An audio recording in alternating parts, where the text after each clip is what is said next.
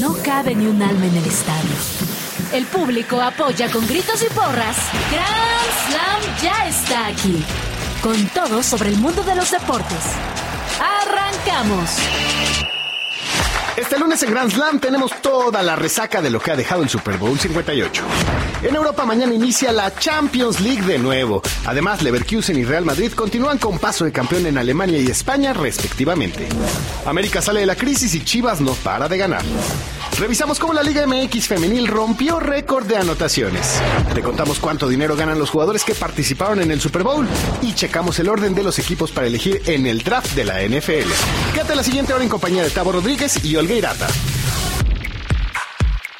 ¿Qué tal? ¿Cómo están? Bienvenidos, Grand Slammers. Estamos aquí en el mejor programa deportivo en Radio Chilango 105.3 FM. Recuerden que nos pueden seguir en nuestras redes sociales arroba Grand Slam y obviamente arroba Radio Chilango. Tengo el gusto de compartir micrófonos el día de hoy con Olga Irata. Irata San, ¿cómo estás? Hola Gus, qué gusto, gracias por invitarme. No, pues, pues el primero que tú te del cotizas, año. Tú te cotizas demasiado, pero siempre te estamos escuchando con las basuras deportivas, con los rapidines. Muchas gracias por estar aquí en esta mesa después del Super Bowl y de pues Liga MX y previo a la Champions. Hay bastante información. ¿Por qué no empezamos con el chit chat? Chit Chat. Las noticias deportivas sin tanto pancho. Liga MX. Y continúa nuestra poderosa Liga MX, Olga Irata. ¿En serio es poderosa? Pues es poderosa, es poderosa para, como algunos somníferos, también hay poderosos. Eso me parece muy bien. A ver, cuéntanos, ¿qué es lo que hubo? Porque eso sí, hay que reconocer, Necaxa le fue pésimo la temporada pasada en la Apertura 2023. No, ¿y ahora Y ahorita nadie lo Imparable. derriba. Nadie lo apaga. Ese equipo me gusta mucho porque trae buenos jugadores, pero se la- él- él- su, su tirada es como voy, doy, recibo, intercambio, gano más, bueno, te lo vendo, gano más, bueno, sí está bien, bueno, me traigo uno de Argentina, bueno, te lo vendo más caro, gano más, o sea, es como la filosofía y está abierto y eso me gusta porque no es como que anden ahí fingiendo, no, nosotros tenemos muchos jugadores y queremos y que el equipo esté en los primeros lugares, eso les vale. Sí, recordemos que uno de los socios es Osil, que esta eh, gran 10 que tuvo Alemania invirtió en el Necaxa porque se dio cuenta que era un negocio en donde los hidrorrayos estaban comprando barato y vendiendo caro. Entonces se convierte en un verdadero negocio este equipo de fútbol para diferentes, eh, pues ahora sí, inversionistas. Creo que también está eh, Eva Longoria, esta actriz que estaba en Desperate Housewives, dentro de este consorcio, justo para la inversión del equipo de Aguascalientes ¿Es la esposa de un ejecutivo de Televisa? que era un ejecutivo de Televisa, de Pepe Bastón, exactamente, Eva Longoria, esa actriz am- mexicoamericana, ahí está invirtiendo. ¿Y ahí qué pasó? Pues el Necaxa empató a tres en su estadio, allá en Aguascalientes, contra un Toluca que pues empezó ganando con Jan no lo veo Meneses. bien, ¿eh? Al Toluca y- no lo veo bien. ¿Qué le falta Jan Meneses es el que le- rompió el vestidor a Nacho Ambriz. Y desde ahí viene la debacle del Toluca. Entonces a mí Jan Nacho- Meneses no me Nacho cae se bien. va a Santos. Gracias a Dios, a mí Nacho me parece un gran estratega y me parece que esté muy bien que o un equipo lo contrate y que esté en activo porque es un gran estratega además de un gran tipo. Sí, el Necaxa ahí va. Extrañan obviamente a Nacho. Eh, como les decíamos, fue un empate a tres y con esto mantiene el invicto el Necaxa. O sea, eso sí, cae posiciones porque no está sumando a tres, pero ya está en un octavo lugar. ¿Quién será el valiente que apague las, eh, ahora sí que los rayos del Necaxa? Yo creo que mientras ellos ganen, aunque no sea de a tres, sino que ganen en lo económico, el Necaxa se siente bien. Digo, es, es un equipo que se ha mostrado muy bien y, y me, da, me da gusto, como te decía, fue uno de los, eh, si no me equivoco, fue el último lugar de la temporada tempo- eh, de la temporada pasada y ahorita está pues prácticamente en media tabla para arriba, está en una zona de clasificación y lo está haciendo bastante bien el equipo de Necaxa. Pero aguas, el calendario viene bien interesante, Gus. Todavía faltan los partidos buenos y ahí es donde de pronto este tipo de equipos comienza la debacle, porque muchos de ellos comienzan las primeras jornadas siempre el torneo pues en la parte media, media alta, pero ya cuando vienen los partidos interesantes, pues ahí ya comienzan a desinflarse. Bueno, eh, ahora sí que también deben de aprovechar en, en el papel estos equipos débiles donde deben de sacar los puntos para poder buscar una clasificación a la liguilla que de sabemos pues da pases al por mayor. Sí, Así como si fuera el metro. A estos equipos como el San Luis, como Necaxa, Pero bueno. Hay equipos que luego también la riegan, ¿no? Como Cruz Azul o como, Ah, como pero- Santos, que luego también se equivoca. Pachuquita, que también luego le va mal. Ay, el, el Pachuca que también va, va bastante bien. Pero a ver, vamos en el papel con las Chivas, que también siguen en racha. Las del Chicharito. Las del Chicharito, es el efecto Chicharito. O sea, lo presentaron y ganan y ganan. Y también en la Conca Champions le está yendo bien al rebaño. Consigue su tercera victoria consecutiva del torneo. Llevan nueve de nueve puntos. ¿A Y quién le ganaron? A dos por uno a- al poderoso Juárez. Con goles del Pollo Briseño, que recordemos que es el defensa central. Y con Víctor Guzmán, que empieza a retomar el nivel. Chivas subió un lugar en la tabla. Oye, qué importante, ahora está en séptimo lugar. Bueno, o sea, también. hay No, que- porque aparte sí le estaba yendo mal. O sea, Chivas al torneo Sí, pasado sí, le fue bastante mal. Sí, le está yendo pues medianamente mal, vamos a decirlo, porque clasifica, le había estado yendo bien y como decíamos, la motivación de, eh, de tener al Chicharito... Imagínate el, ese vestidor. Ha de ser una joya, ¿no? pero es que va a estar muy interesante, o sea, después del partido de Conca Champions que ganan en Canadá, dos goles de Kate Cowell. Y entonces cuando veas ese nivel que tiene el mexicano americano, junto con un nivel decente de Javier Hernández, pueden tener una dupla poderosa en el ataque. Mientras hablen mientras- en el ataque y no en el vestidor, y como de pronto se avienta sus, este, sus monólogos el señor Hernández, la verdad es que sí se va a agradecer en la liga, porque sí, evidentemente sería una dupla bastante eh, agresiva, innovadora, con buen ataque, pero espero que sí hablen en la cancha, Gus, porque ¿Y tú crees que extrañan a Paunovic después de Fernando Gago, de Fernando Gago que no lo está haciendo nada mal? no, no, no, bien. definitivamente no. No, no, no, a Paunovic también le tendieron su cama que le llama. Ah, bueno, ese, ese ya es otro tema. Vamos a hablar de equipos fuertes, equipos poderosos, y es que las Águilas vuelven a conocer la victoria. Bendito Dios no me corrieron el himno del América porque estoy acostumbrada a que cada Aquí- que se habla del América en Aquí este en Radio Chilango todo se puede. Ten en cuidado este con lo que espacio pidas. siempre pasa, siempre Las Águilas, un partido que estuvo bastante interesante, estuvo muy movido y de hecho yo, yo a los al minuto 95 dije esto ya va a quedar 0 por 0, una jugada con un penal, no te puedo decir controversial, pero sí te puedo decir que fue muy dudoso, incluso en las redes sociales con los exárbitros, que estaban diciendo, eh, es que no se ve muy clara la mano, bueno, pero pues si se extiende la mano en un movimiento no correcto, pues le otorgan el penal, hay un desvío, con esto aprovecha el cabecita y termina ganando sobre el minuto 97, si no me equivoco, y ahí está el himno para que nos paremos a saludar. El señor Rodríguez siempre bien, ¿no? Eh, sí, el cabecita lo está haciendo bien, ahora sí que cabecita puerta. 1 por 0, con esto regresan a la victoria y recordemos que las Águilas van a jugar el próximo día de San Valentín, el 14, buscando dar la vuelta al Estelí. Entonces esto le va a servir al equipo de, Tat- eh, de Jardiné para que puedan tener la victoria eh, y pues conseguir dar la vuelta y enfrentarse a las, a las Chivas en lo que dicen será eh, los 10 días de tres clásicos. No, hombre, es que ya no saben ni qué inventar luego mis amigos de, de los medios. Vámonos con Cruz Azul, que pues también sigue a la alza, consigue su primera victoria al derrotar 3 por 0 al San Luis, uno de los equipos que también se habían mostrado fuertes al inicio del torneo. Y no hubo bronca terminando el partido, ¿no, verdad? Increíblemente, ah, ok, ¿no? Es la cuarta victoria de la máquina y con esto se ubica en la cuarta posición de la tabla. No sabemos si este nuevo director deportivo, este nuevo entrenador, son eh, la magia o el, el motivo por el cual está levantando la máquina, pero ahí van, poco a poco. Anso- Alonso y Anselmi, ahí van. Sin comentarios sobre ese equipo, que la verdad es que Lo que me preocupa- cada vez hacen las cosas peor. Lo que Cuando piensas que ya no puede pasar algo peor, pasa algo súper peor. Ah, bueno, pues es el, es, es el verbo cruzazulear. O Sí. sea, si no, no sería un verbo y no estaría en la RAE. Sí, sí, sí, definitivamente. Y en otros, eh, los otros resultados, Rayados ganó con un partido complicado ante el Pachuca, que también estaba a la alza el equipo de los Tuzos. Esto lo hace por marcador de 3 por 2 y con esta victoria se coloca en la primera posición de la tabla, empatado en puntos y diferencia de goles con el América, que el América, quieras o no, nada más lleva un gol en contra. ¿Es en serio que no vamos a hablar de Pumas Puebla? Vamos a hablar del Pumas Puebla, dije en otros resultados, Ah. apenas estoy dando el pie. Perdón, Por favor, amigo. hablemos de, de nuestros poderosos Pumas, que sin Funes Mori, pues siguen sumando. Bueno, Funes Mori ya está en, en cantera haciendo su rehabilitación. Aproximadamente yo creo tres semanas estará de vuelta.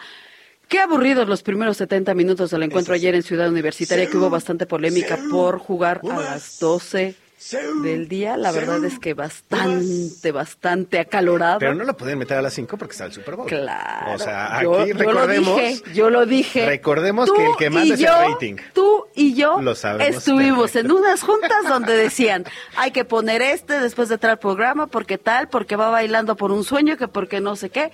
Tú y yo lo vivimos. Nadie nos cuenta. Sí, sí, sí. 70 minutos bastante aburridos y después, o sea, Se vienen los los goles. le funcionan perfecto a Lema y el partido terminó 3 por 0 en menos de 20 minutos. El Pueblita que pues se defendió con lo que pudo, como pudo, hasta la ley del ex apareció, hubo debut, hubo todo. La verdad es que yo creo que se termina con buen sabor de boca, reacciona bien el técnico, hace buenos cambios y yo creo que eso lo agradeció la afición, por supuesto, pero sobre todo al interior del plantel. Y a otro que no extrañan es al Tony Mohamed. En otros resultados, igual, mismo marcador, pero de visita, Tigres vence a Santos, que Santos nada más no, no levanta, no, Sí. no entendemos por qué. Por eso ya va a llegar Nachito.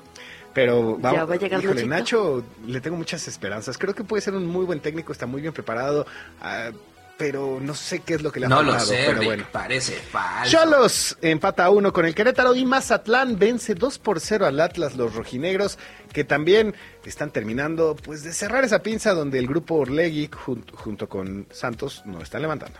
Pero pues tenemos dos campeonatos, somos bicampeones. Bueno, fueron bicampeones, pero hay que seguir trabajando. Así como el América busca la 15. Vámonos al fútbol champán. Football Champagne. Y recordamos que el fútbol champán es el fútbol internacional completamente en vivo. Estamos el lunes 12 de febrero a las 5.12 de la tarde. ¿Y qué es lo que hubo con el West Ham? ¿Qué Nuestro gran amigo Edson Álvarez. Pues es- fue eliminado. Me tocó ver algunos contenidos en TikTok, en las diferentes redes sociales, en donde veías a los aficionados de los Hammers, o sea, del West Ham, abandonando el estadio antes del primer tiempo. O sea, digo, ¿cuánto te sale? 100, 200 eh, libras esterlinas Claro. tu boleto. Y te sales del coraje y de la decepción de tu equipo. Qué pena, ¿no? Híjole, el West Ham A no mí, lo está a mí haciendo si, yo mal. fu- si yo fuera jugador del West Ham United, sí saldría con una bolsa de papel Strass a mi siguiente encuentro. De todas formas, no ven nada de lo que hacen.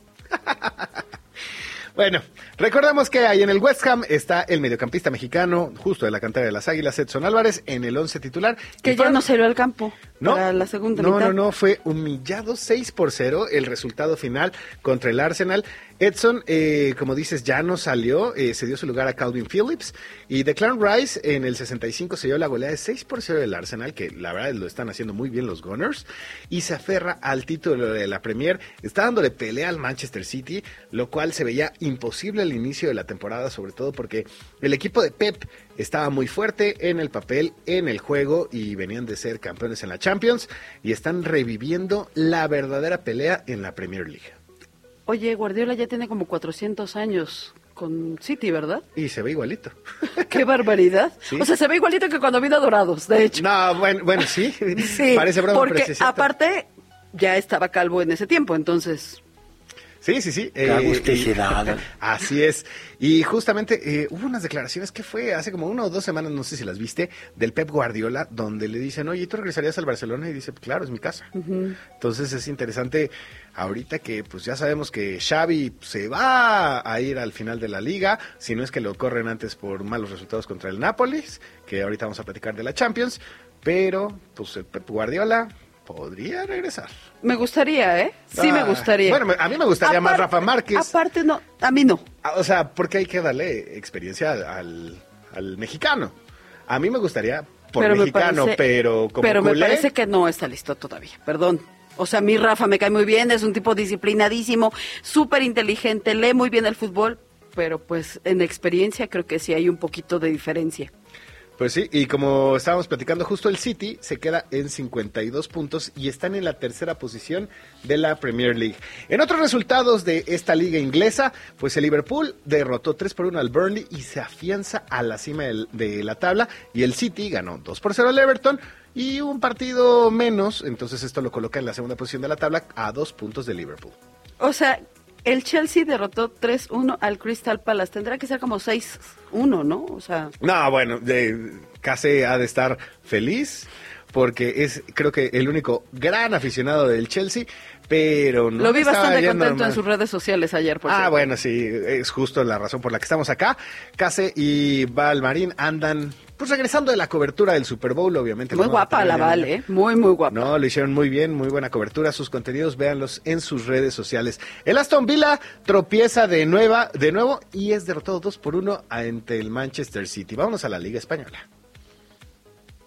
Ok, Real Madrid acabó con las dudas y propinó una goleada monumental al Girona por marcador de 4-0. Eso sí es ganar, hombre, y no payasaditas ahí de 3-1 y que tititi, no, 4-0. 4-1. Sí está bien. Digo sí está 4-0 bien. y lo hicieron contra eh, la sensación, el Girona, que recordemos que también está dentro del City Group. Y pues es que este ¿Qué Girona... tal los goles? Eh, no, el de Vinicius, el primero fue un golazo. Es impresionante. Y hay que reconocer que también Girona, ahorita con estos cuatro puntos que ya se están despegando del Real Madrid, se ve difícil que puedan remontarlos. Fueron la sensación, esperábamos el efecto Leicester del 2014, 15 fue más o menos en la No Premier. siempre se puede tener todo lo que uno quiere. Sí, pero este siempre es bueno estas sorpresas en el fútbol, ¿no? Sí, sí, sí, sí, definitivamente sí. De pronto, que nos muevan el Feng Shui viene bien. Y lo que hay que reconocer también es el nivel de Bellingham. Metió Doblete. doblete, el que te decía el de Vinicius y el de Rodrigo, que siguen mostrando este tridente. eh, es impresionante lo que está jugando el Madrid y lo están haciendo con verdaderos jóvenes que tienen un gran futuro. Estoy hablándote, yo creo que de 10 años de gran calidad. Estamos hablando de la nueva generación de los galácticos, como aquella que estamos hablando del 2000. Híjole, los Galácticos, donde estaba un Iker Casillas, Roberto Carlos. Beckham, este, Makelele, Figo, Sí, Raúl. Guti, estos, estos jugadores que literal les habían bajado las estrellas y se las pusieron en la playera merengue. No sé si te puedo decir que son los galácticos, te puedo decir que ellos están construyendo a sus galácticos. No están trayendo a un De Bruyne, por a un ejemplo. Figo del Barcelona para No, que le no, puercos. O, o sea, como ah, de los jugadores top que ahorita tienen, o sea, un De Bruyne, por ejemplo, este, no lo están trayendo como tal, sino ellos están forjándolos un Valverde. Valverde es un gran jugador, el uruguayo, y está trabajando muy bien dentro de esa estructura el, equipo merengue para darle solidez y pues ahorita van a competir por Champions, Copa de Rey y todo esto. Y vámonos con eh, la Bundesliga, que Leverkusen se queda con la cima y es que justo en el duelo decisivo de esta liga, el equipo de Xavi Alonso derrotó 3 por 0 al Bayern Múnich. Y para dimensionar lo que ha hecho este entrenador español, de verdad, mis respetos y hay que ponerse de pie. Llevan un paso perfecto en la Europa League. Clasificaron a las semifinales de la Pocal. Registran cero derrotas en 31 partidos en el curso actual. Tienen 93 goles y son el único equipo que sigue invicto en las ligas top 5 de Europa. 93 goles es demasiado. Así es. O sea, demasiadísimo. No, o sea, es. Yo te puedo decir que Xavi Alonso es de estos tocados por los dioses, en donde ha sido campeón del mundo, ha jugado en los mejores equipos y simplemente está haciéndolo muy bien. Tiene un gran futuro como entrenador. Vamos a ver qué sucede con él. Si se llega a quedar con la Bundesliga, qué equipo grande lo estaría buscando. Wow.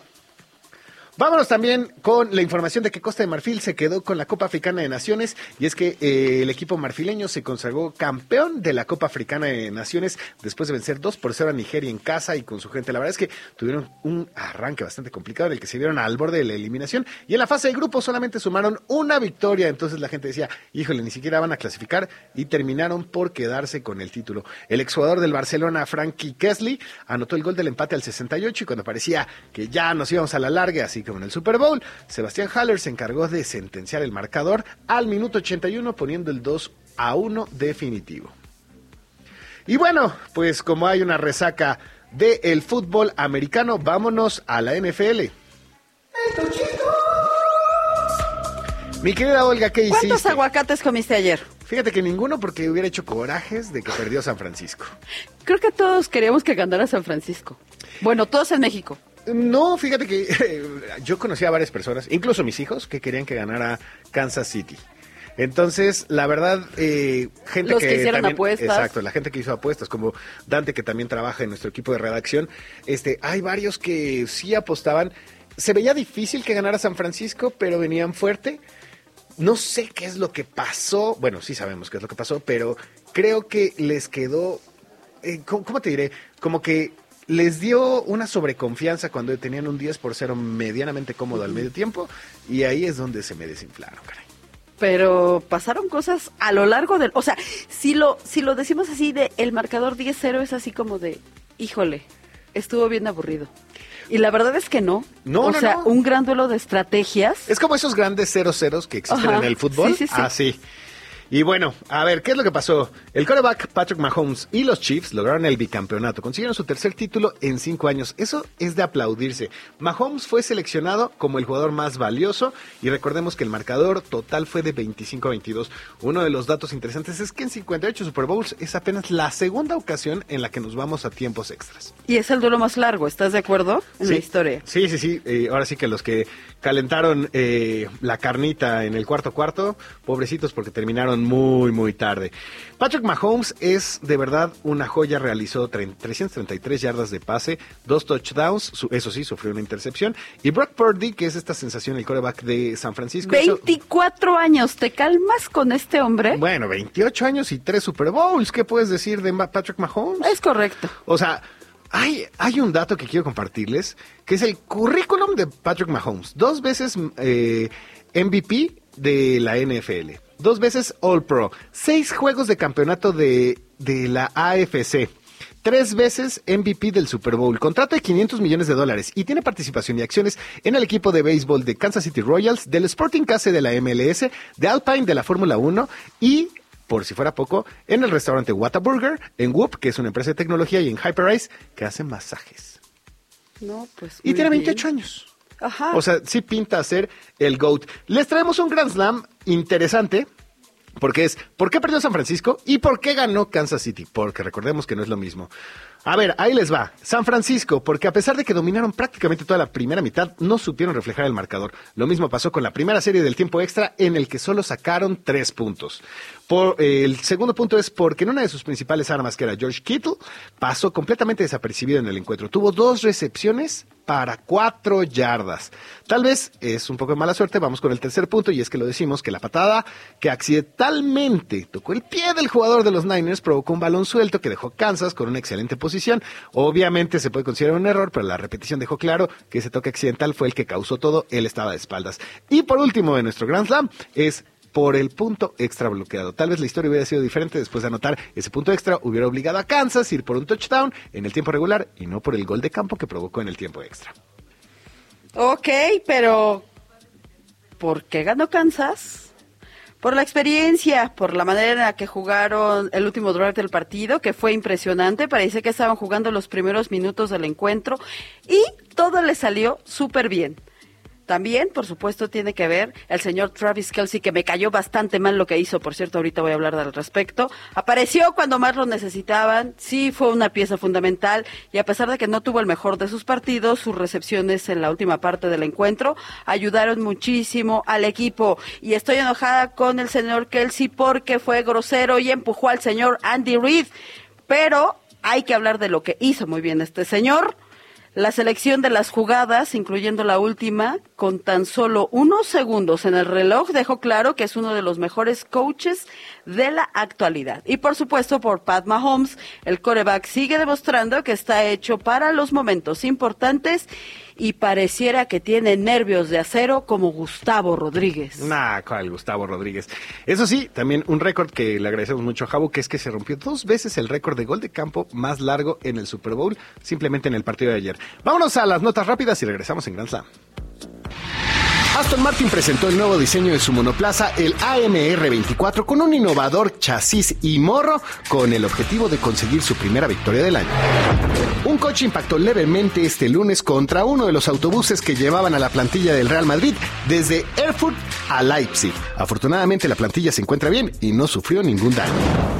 El entrenador en jefe campeón del Super Bowl, Andy Reid, confirmó que no tiene pensado retirarse en el futuro próximo. Argentina venció 1-0 a Brasil por el partido correspondiente a la tercera fecha del preolímpico y clasificó a los Juegos de París. Con esto dejó fuera a los cariocas. El técnico del Real Estelí quiere mantenerse en la cúspide y eliminar al América de Champions Cup. Tras salir del encuentro ante el América se confirmó que Andrés Guardado sufrió un desgarro. Todo indica que este sería uno de segundo grado, por lo que Guardado estaría fuera varias semanas. Continuamos en unos minutos más en Grand Slam.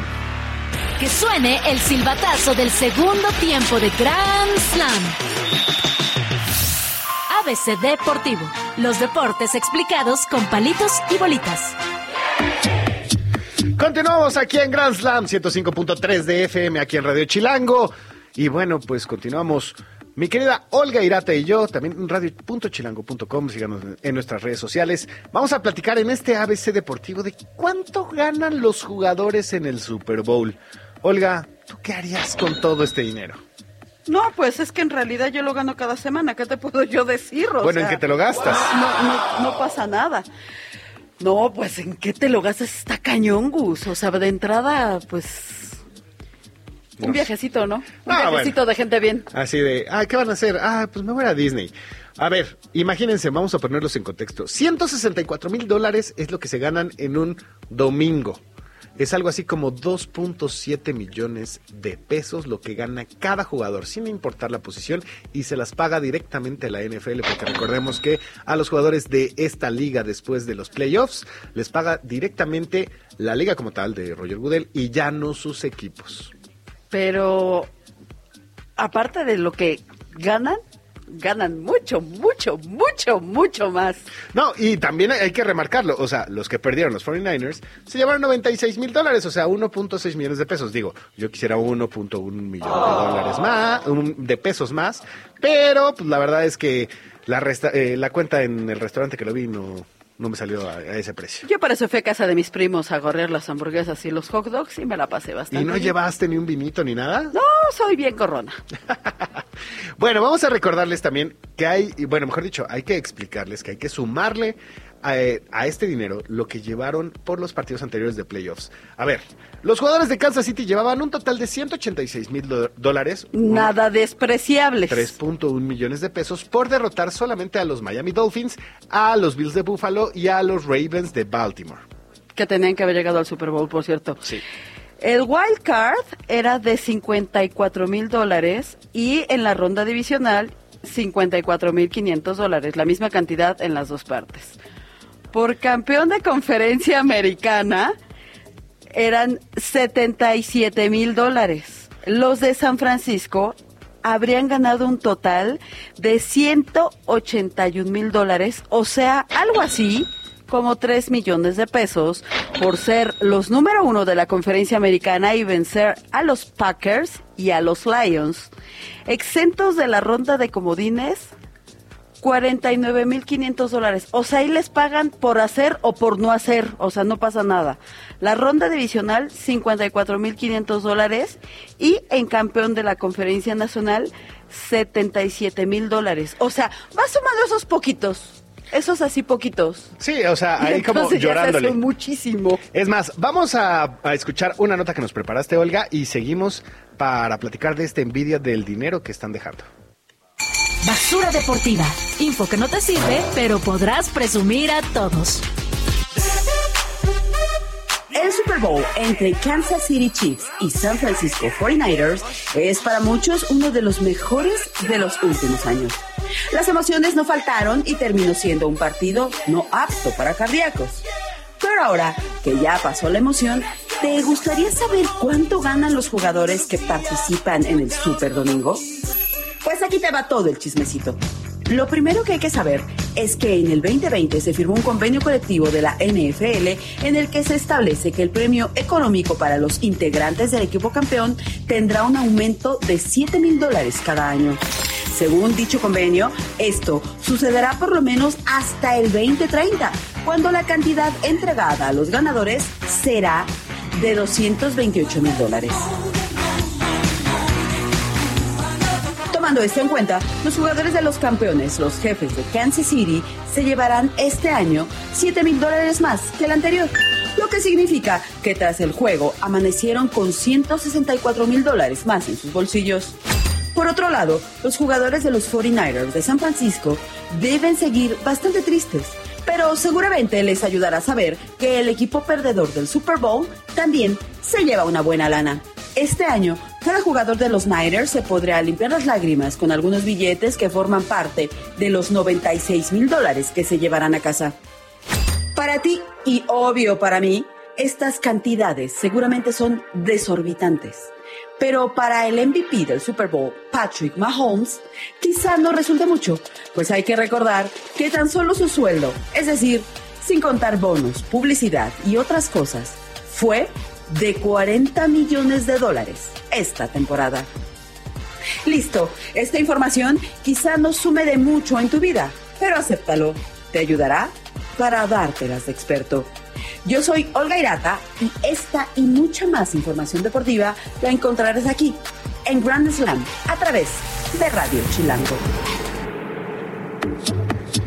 Gracias por este material que nos preparaste, mi querida Olga. Vamos a seguir platicando justo de la envidia del sueldo.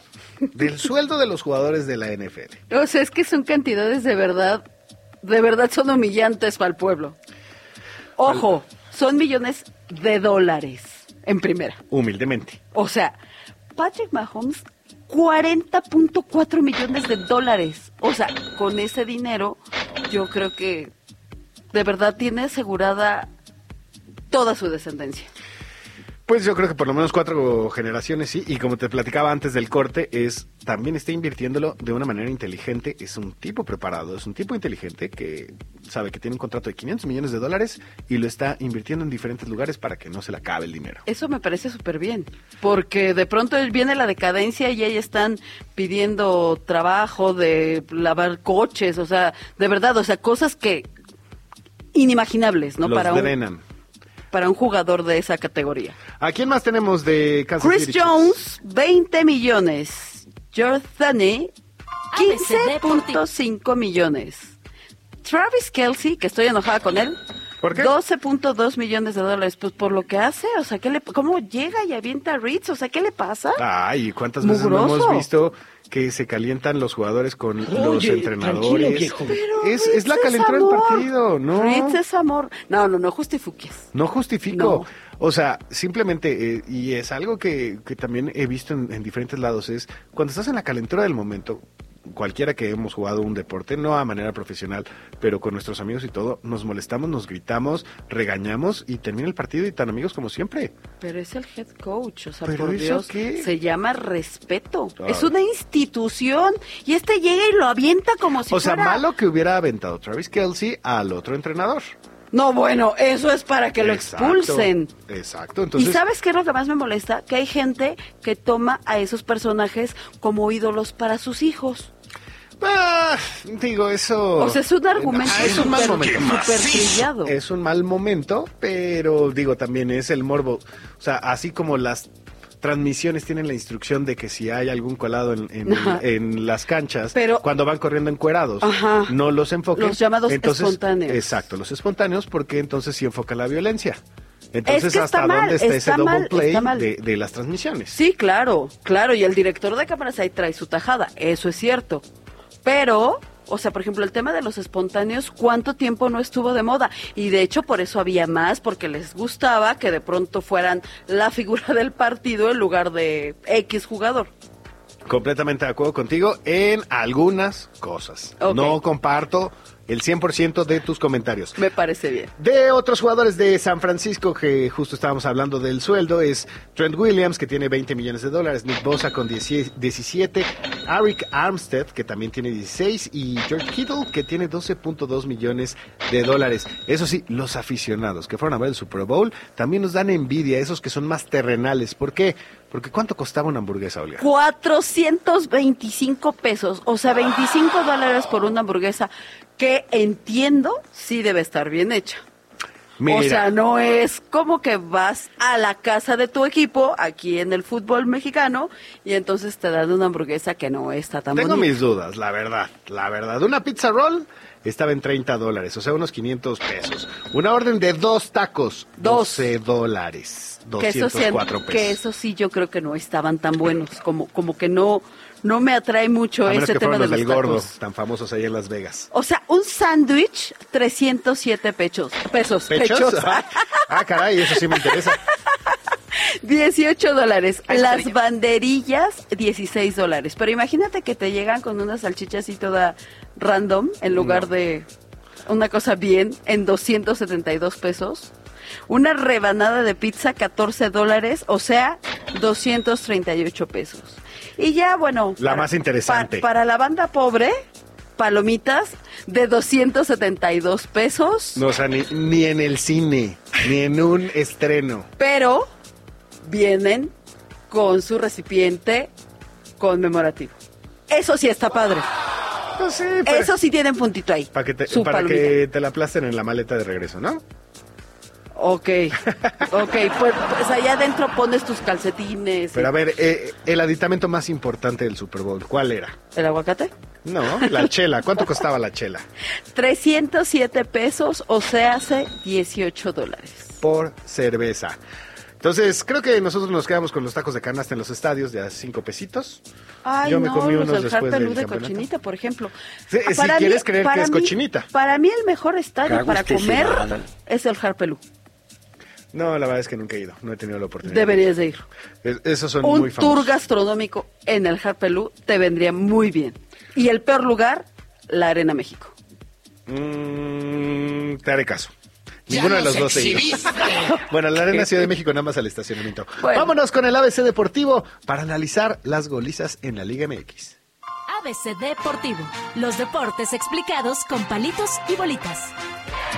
¿Y por qué estamos hablando de esto? Y es que este fin de semana, la jornada 7 del clausura 2024 de la Liga MX Femenil pasó a formar parte de los libros de la historia de este torneo, pues se rompió el récord de anotaciones. Con un promedio de 5.4 anotaciones por partido, la fecha 7 ya es la jornada con más anotaciones en la historia de la Liga MX con un total de 49. 49. 49. Así es. ¿Y por qué estamos hablando de esto? Porque las Chivas vencieron dos, perdón, 10 a 2 al equipo de Santos en el estadio Akron. En el fútbol femenil, Sí, sí, sí, recordemos. aguas, no se vayan a confundir. Sí, sí, sí. Estamos hablando únicamente de la Liga MX femenil. Este es el marcador más abultado, el que más ha sido cuestionado. Y es que el equipo de Santos pues, no tiene tan mal equipo como para que se hubiera llevado 10. ¿Qué le está haciendo falta o le está sobrando a la Liga MX, Olga? Es que entiendo que igual es 11 contra 11, son todas mujeres, son muchas extranjeras, son mexicanas. La verdad es que yo creo que sí lo está, sí están haciendo las cosas bien. O sea, el primer juego de esta jornada fue 7-0 Tigres contra Toluca. O sea, es como una explosión de goles. Sí, o sea, eh, recordemos que el equipo de las Amazonas se arma bien, traen a delanteras eh, muy fuertes, que traen bastante nivel. Después, otro de los marcadores que puede- pueden estar dentro de este rubro de los más abultados, un 5-3 del Cruz Azul al San Luis, pero esta victoria de Guadalajara... O sea, aunque podemos decir ve- que las Chivas son de los cuatro mejores equipos de la Liga MX, no creo que refleje lo que es la Liga MX de este gran distanciamiento entre las primeras cuatro y las otras 14. Se ve muy aparatosa, sí, sí, sí. ¿Qué fue lo que pasó? ¿Un accidente? ¿Mucha suerte? ¿Cómo lo ves tú? Yo creo que simplemente de entrada es una racha. Ok. O sea, vieron la oportunidad, Santos no andaba bien, la defensa de Santos me queda claro que no es la mejor de la Liga MX, pero tampoco es la peor. pero bueno, ahorita ya es la peor en el papel. Exacto, en pero los no números evidentemente es la última, ¿no?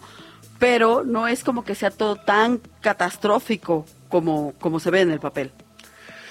Lo que también cabe resaltar de aquí es Alicia Cervantes, esta nueva jugadora de las Chivas, que fue la futbolista que más aportó esta cifra. ¿Qué hizo? Metió 6 de los 10 goles. Andaba fina, también eso tiene que Oh, ver. claro, o sea, por eso te pregunto, es, es como una combinación de mala suerte con mala suerte de Santos, más buena suerte de, de Chivas, que todos los rebotes les caían a ellas y además hay veces que cuando entras al marcador, eh, mejor dicho, al marcador, al campo, pues hay veces que tiras a la portería y nomás no Y no entra y nomás no claro. entra. Y aquí entró todo. Entonces, ¿qué es lo que le hace falta como para tratar de emparejar? ¿Qué es lo que tú harías si estuvieras trabajando en la federación como para tratar de equiparar a los equipos? Vale, valga la redundancia, suena muy redundante, pero no lo es. Pero yo creo que lo primero que hay que hacer es caer en, en la realidad de que no todos los partidos fueron Guadalajara Santos. O sea, esa también es otra realidad. O sea, tiene, tiene que existir una media y esa media sí, sí es real. Te repito, yo creo que en realidad fue tema de que Chivas andaba bien, Licha andaba fina, Santos no salió en su mejor tarde y hay un marcador tan abultado como este de Chivas, pero también se encienden las alarmas por un 7-0 de Tigres y Toluca, ¿no? Ante Toluca. O sea, ¿qué vamos a hacer? ¿Contratar defensas extranjeras? No ¿Que los técnicos tengan que cambiar los planteamientos? Es que también esta presión de los torneos cortos que sabemos que tres, cuatro malos resultados y terminan desechando a los entrenadores. Eso sí, hay que recalcar, la última vez que Santos ganó fue un lunes 8 de mayo de 2023, o sea, hace casi un año que el equipo de Santos no gana, y esto fue en la jornada 16 del clausura 2023, cuando jugaron contra el Puebla y terminó 2 por 1. Después de eso, han jugado 25 partidos de la Liga MX, todos en temporada regular, y no han podido ganar, solo han sumado 7 puntos de los últimos 75 disputados, ni el 10% de efectividad. Entonces el que está mal es Santos. O sea, Santos sí tiene un problema. O sea, sí, O sea, Santos tiene un problema por el partido. sí, de pero este la fin de liga debería de equipararlos, o sea, la liga Es debería... que esa no es chama de la liga. Pues ellos necesitan dar una, un producto... Pero no es chama de la liga, cariño. Híjole. Es como la NFL, y ahorita lo vamos a platicar en lo del draft. Es el equipo que peor le va, es el que es primera opción para el draft. Habrá que buscar algunas fórmulas para tratar de darles un nivel lo más parecido. ¿Qué pasa, con, por ejemplo, con, con la Liga Premier? Que les dan 40 millones de libras esterlinas más o menos a todos los equipos de la Premier para que se para que tengan infraestructura, para que tengan jugadores, para que tengan este fuerza y sea lo más equiparable. Pero también hay otra situación, querido Gus. O sea, por ejemplo, aquí en la Liga MX se hace y se les da dinero a los equipos de primera división y ellos distribuyen este capital como mejor les convenga para tener mejor infraestructura, para arreglar su estadio, para arreglar la casa club, para etcétera, etcétera. Pues y sí, si el equipo invierte mal, ¿qué va a hacer la liga? ¿Lo, lo acusamos con su mamá o cuestionarlos simplemente retirarles ese apoyo. Recordemos que todos los equipos también buscan apoyo de cualquier forma. ¿Qué pasa con el Monterrey, Pachuca, Chivas, Tigres, América, que son los líderes en la Liga MX? Y de ellos están pero ellos están invirtiendo bien. Entonces es, pues, apóyalos. Ese es mi punto de Pero vista. también en la liga en la liga varonil pasa lo mismo, o sea, no me digas que le dan la misma cantidad de dinero al América o a Monterrey o a Tigres que a San Luis o a Juárez, o sea, no. De entrada ahí es una doble moral. No sé si es una doble moral como tal, simplemente creo que sí deben de empujar por tratar de emparejar lo más que puedan el producto estrella del que viven. Eso es- eso está bonito. Pero en la vida real creo que para lo que representa el fútbol en México no es negocio. En la ejecución, No ¿tú le sale. No le sale, joven. Bueno, mientras Olga nos dice que esto no sale, vamos a extra cancha porque así quedó, quedó el orden del draft. Extra cancha. El chismecito del mundo del deporte.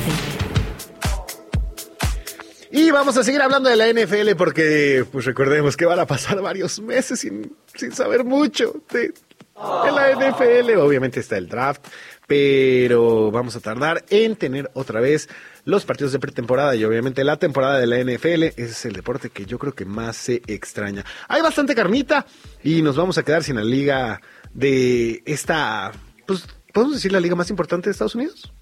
Yo creo que sí. Sí, sí, sí. O sea, ¿Por llama qué no? mucho la Major League Baseball, la NBA, pero la pasión que tienen por el Sí, Super Bowl. yo creo que sí es, es muy, muy notoria la diferencia.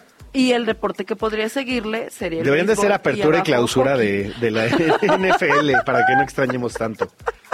Sería bien padre. Y bueno, como ya terminó la temporada el día de ayer, ya conocemos cómo quedó el orden para el draft que se, se, eh, se va a llevar a campo en el Campus Martins eh, Park y la Hart Plaza en Detroit.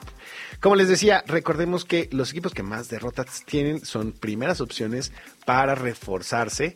Y hay veces que también algunos jugadores dicen, oh, yo no quiero ir a ese equipo porque es, Es lo que medio te iba a malo". decir, es lo que te iba a decir. O sea, si agarran al jugador, imagínate que yo, el Olguita Irata FC, Ajá. dice, quiero a Gustavo Rodríguez, y Gustavo Rodríguez dice, no, yo quiero estar en otro equipo.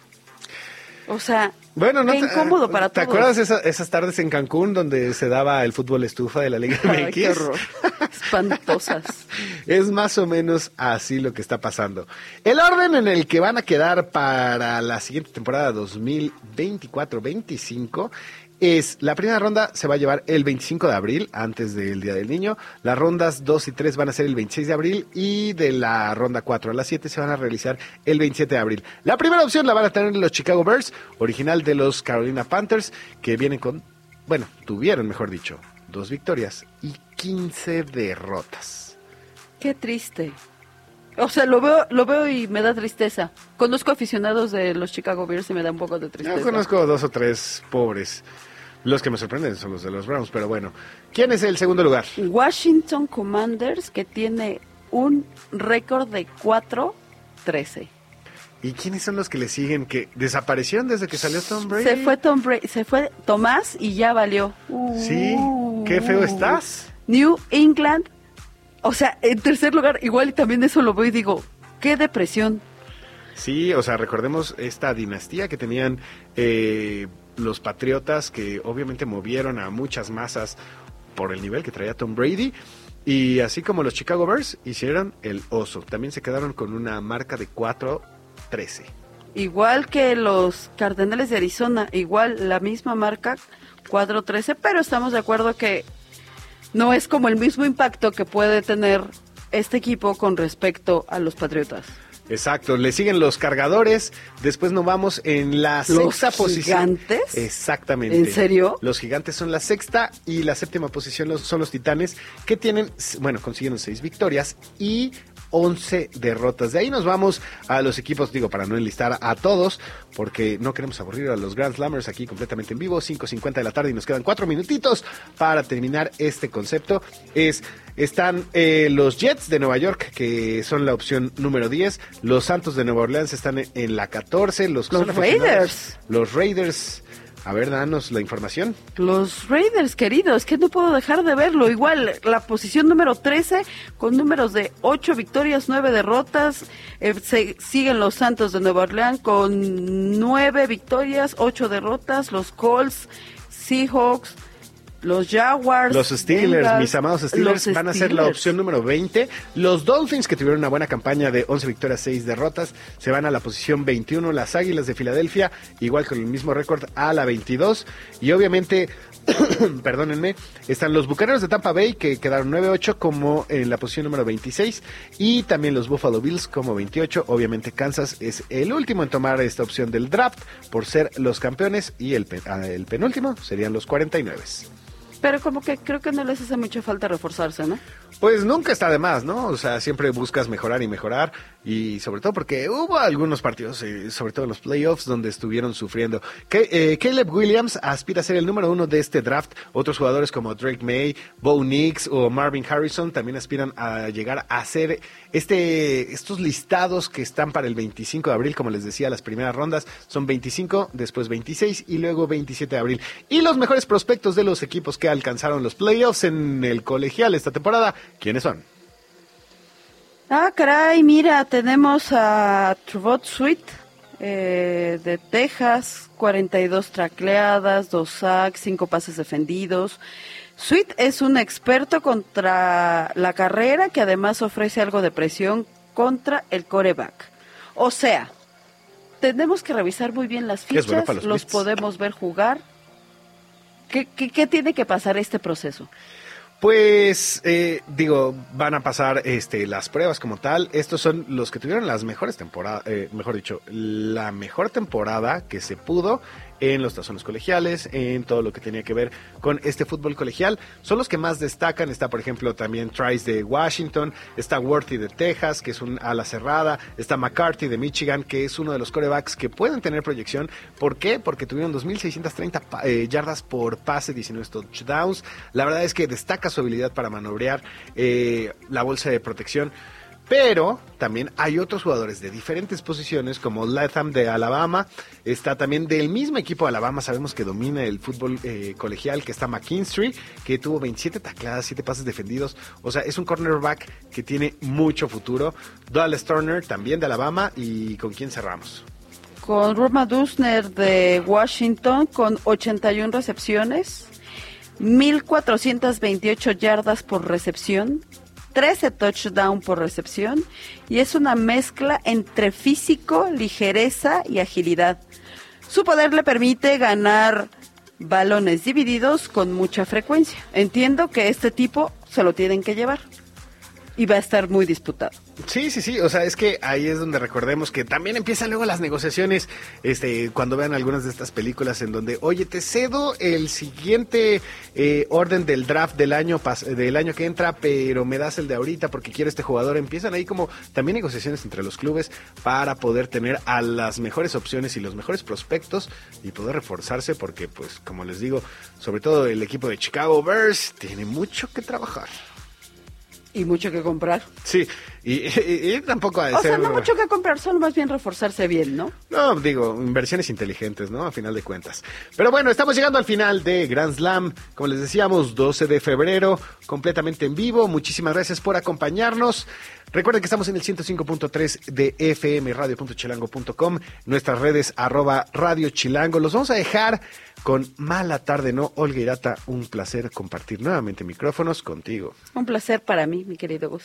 La van a seguir escuchando en las basuras deportivas, eh, cuando no se cotice, también en los rapidines o cuando quiera venir aquí al estudio. Vámonos, Grand Slammers, gracias por acompañarnos. Vamos a irnos de este estadio. El árbitro pita el final de este episodio. Estaremos de vuelta nuevamente a las 5 de la tarde. Los esperamos en el próximo Grand Slam. Radio Chilán, Radio Chilán, 105.3 FM. La radio que... ¡Viene, viene!